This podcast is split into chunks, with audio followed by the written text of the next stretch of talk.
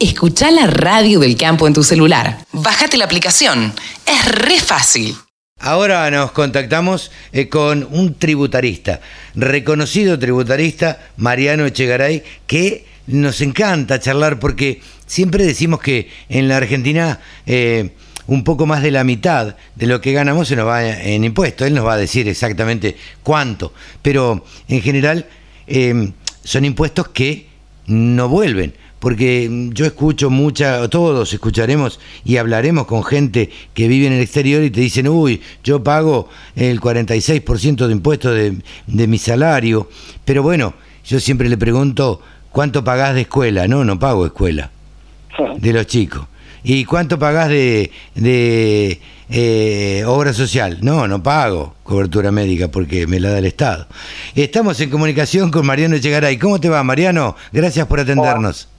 ¿Cómo andás, Carlos? Un gusto siempre poder participar contigo. Sí, quise hacer esta, esta introducción porque es la típica, ¿viste? Uno habla con alguien que vive en Canadá, se queja, un amigo mío, eh, se queja lo que paga, el 48%, vos podés creer, mirá todo lo que pagué, qué sé yo. Entonces la pregunta mía es, ¿cuánto pagás de seguridad? ¿Cuánto pagás de...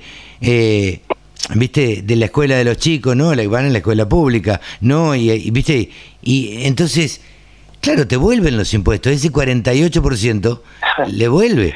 A nosotros no nos vuelve nada. Y aparte te falta sumar que, tenés, estás hablando de países que funcionan.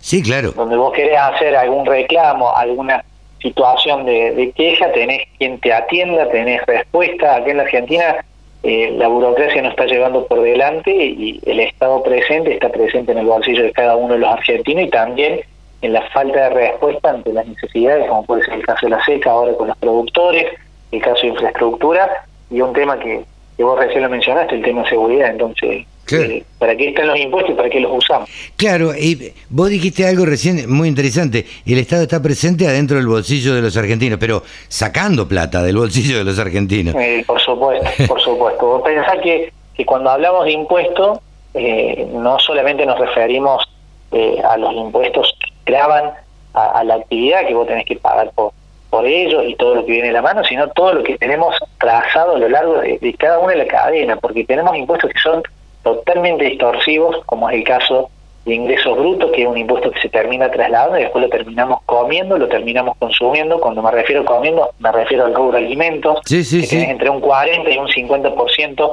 de todos los impuestos que terminan pagando, sea, a lo largo del desarrollo de los mismos. Si pensamos en servicio, tenemos entre un 30 y un 35% según donde nos encontremos y qué servicio específico, si queremos un vehículo, cambiar un vehículo y comparamos con lo que sucede en Brasil o en otro lugar, nos encontramos que nosotros nos estamos llevando el 50% de ese vehículo en impuestos.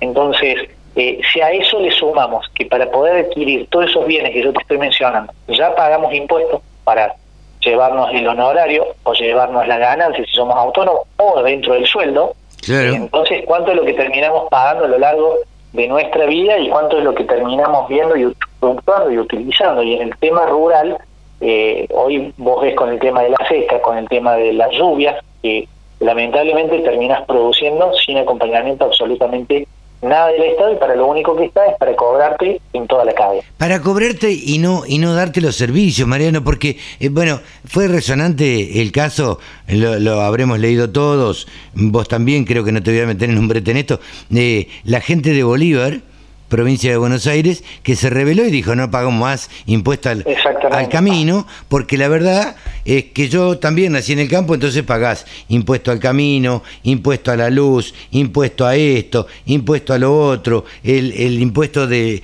del, del municipio, el viste e, el de la provincia, el de la nación, entonces hay impuestos que me da la sensación que se repiten también. Y se repiten, tenés doble tributación, tenés impuestos enmascarados a través de tasas, como sucede con el caso de los municipios, pero también eh, al tener un sistema tributario que la nación es la que lo administra con un sistema de coparticipación, también hace que sea totalmente discrecional hacia dónde se dirigen los fondos. Y muchas veces donde se genera la fuente productora, donde se generan el origen que te va a pagar esos impuestos, no terminan después reinvirtiéndose. Y eso también es una discusión donde lo único que hace es que terminemos teniendo un país totalmente centralista y donde empezamos a cuando empezamos a recorrer el interior vemos lo que podría llegar a ser el interior si todo eso a través del privado volviera, porque tenemos una concepción errónea, está mal visto el que gana plata en este país. Bueno, y en cualquier lugar del mundo se lo trata de atraer, de que vaya, de que se invierte, que se genere empleo genuino, y acá pareciera que, que está mal, eh, está mal que ganemos dinero más allá de que si pagas todos los impuestos que te corresponden. O sea, estamos muy mal desde el punto de vista de lo que sucede en el mundo y cómo está parada Argentina ante eso. Lamentablemente hay una, un sector político eh, que ve mal ganar plata, digamos. Y la verdad es que todos los que tenemos una mini pyme, pyme, eh, una empresa grande, lo que sea, lo que queremos es ganar plata, porque lo que queremos es darle de comer a nuestros hijos, pagarle el colegio a nuestros hijos, eh, en fin, este, subsistir nosotros. Digo, se trata de eso, uno trabaja para ganar plata. Creo que hay un sector que está acostumbrado a no trabajar y ganar plata igual. Pero ese ya sería entrar en una cuestión política casi. Em, eh, algo que siempre quise preguntarle a, alguien que sepa de, impuestos. Eh, las retenciones, las famosas retenciones. Eh, hablamos del 2008, hablamos de la pelea del campo ciudad, este, hablamos de, del voto no positivo. ¿Las retenciones son una doble imposición o no? Mira, a ver, como está planteado el sistema tributario, estamos hablando de derecho de exportación. Como me toca hablar desde lo de lo formal. Eh, la realidad es que termina trasladándose al bolsillo de cada uno de los productores el momento de la venta, por cómo está estructurado el sistema. Eh, y cuando nosotros vemos que en el mundo tenemos un valor de soja que después terminamos percibiendo el 30% de ese valor por lo que me quitaron y todo lo que viene de la mano, eh, da un poquito de bronca por no decir mucha bronca, y la doble imposición vendría de la mano que volvemos después a, nuevamente a, a pagar un impuesto. Entonces uno dice, che, estoy pagando un impuesto en la, en la jerga eh, particular, lo que uno escucha de los productores, yo, yo estoy pagando impuestos cuando estoy haciendo la venta por todo lo que me retienen, por el diferencial de tiempo de cambio, y aparte tengo que pagar impuestos por ganancias, bienes personales y por todo lo que viene en el combo. Más las inmovilizaciones de los IVA, que esa es una discusión y se tiene que estar poniendo sobre la mesa, porque estamos viendo los impuestos que pagamos, pero no vemos los créditos que quedan inmovilizados y suma mucho más a ese famoso 63% de participación de la renta agrícola que tiene el productor. Entonces, eh, es difícil poderlo separar y trabajarlo, pero eh, la doble imposición no vendría a la mano porque son derechos de exportación, no tendrían que estar dados, pero en el bolsillo de cada uno, créeme que, lo sufre como un doble, doble impuesto que terminamos pagando. Ahora, eh, y otra pregunta también que, que, está ahí al ladito de lo político. ¿Crees que el Estado se podría mantener si se bajaran los impuestos? Yo creo que sí. Ah, sí. Yo creo que sí. Yo creo fervientemente que acá tenemos que ir a, cambiar la cabeza. Porque si seguimos haciendo lo que veníamos haciendo durante mucho tiempo. No, sabemos que no da resultado, ¿no? Eh, ¿Por qué lo seguimos haciendo? Entonces yo te explico eh, en términos criollos. Eh, el, beneficio de la evasión es muy grande. Entonces hace que permanentemente se esté tratando de la subfacturación o no salir de una escala del monotributo o no pago de un impuesto determinado, cuando en realidad tendríamos que tener un sistema tributario muy simplificado donde realmente la justicia funcione y aquel que no pague impuestos sea castigado, porque ese es el otro problema que tenemos. En la Argentina tenemos la, la, la idea de que el que no pague impuestos no pasa nada y en el mundo el que no pague impuestos sabe que tiene consecuencias.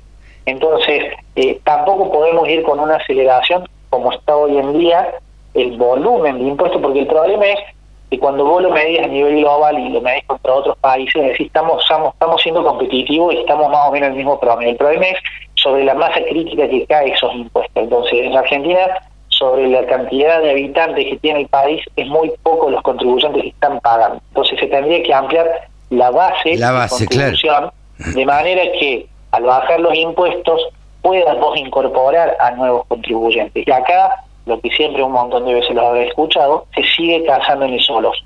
Y no hay ningún incentivo para sumar nuevos contribuyentes y donde vos puedas evitar todas las cuestiones asimétricas que hay en el sistema tributario porque lamentablemente nuestro sistema tributario es un parche tras otro.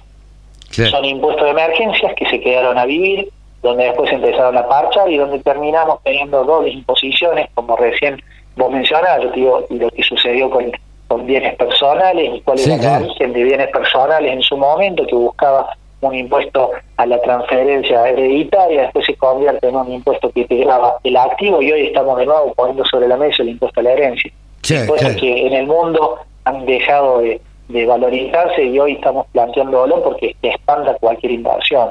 Eh, sumado a eso, Carlos, el otro problema que hay es inflación. Sí, no, no, bueno, claro, la inflación... se distorsiona todo, entonces podés tener una escala de impuestos determinada, pero si no te, se te actualizan las bases, para que alcanza, terminas pagando más impuestos por un efecto inflacionario. Claro, sí, sí, sí, por una simple cuestión inflacionaria. La verdad que Mariano estaría toda la tarde charlando, charlando de esto porque la verdad que es interesantísimo.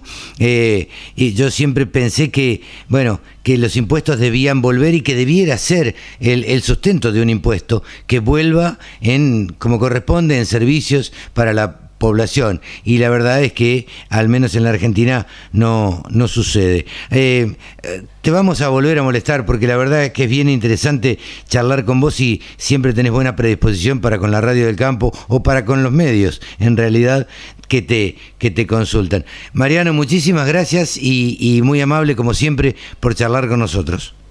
Por favor, Carlos, saludo a toda la audiencia y un gusto cada vez que nos podemos poner a hablar. Igualmente, el gusto es nuestro también. Mariano Echegaray, reconocido tributarista, ha pasado aquí en los micrófonos de la Radio del Campo. Sumate. Entre todos hacemos la mejor radio, la Radio del Campo.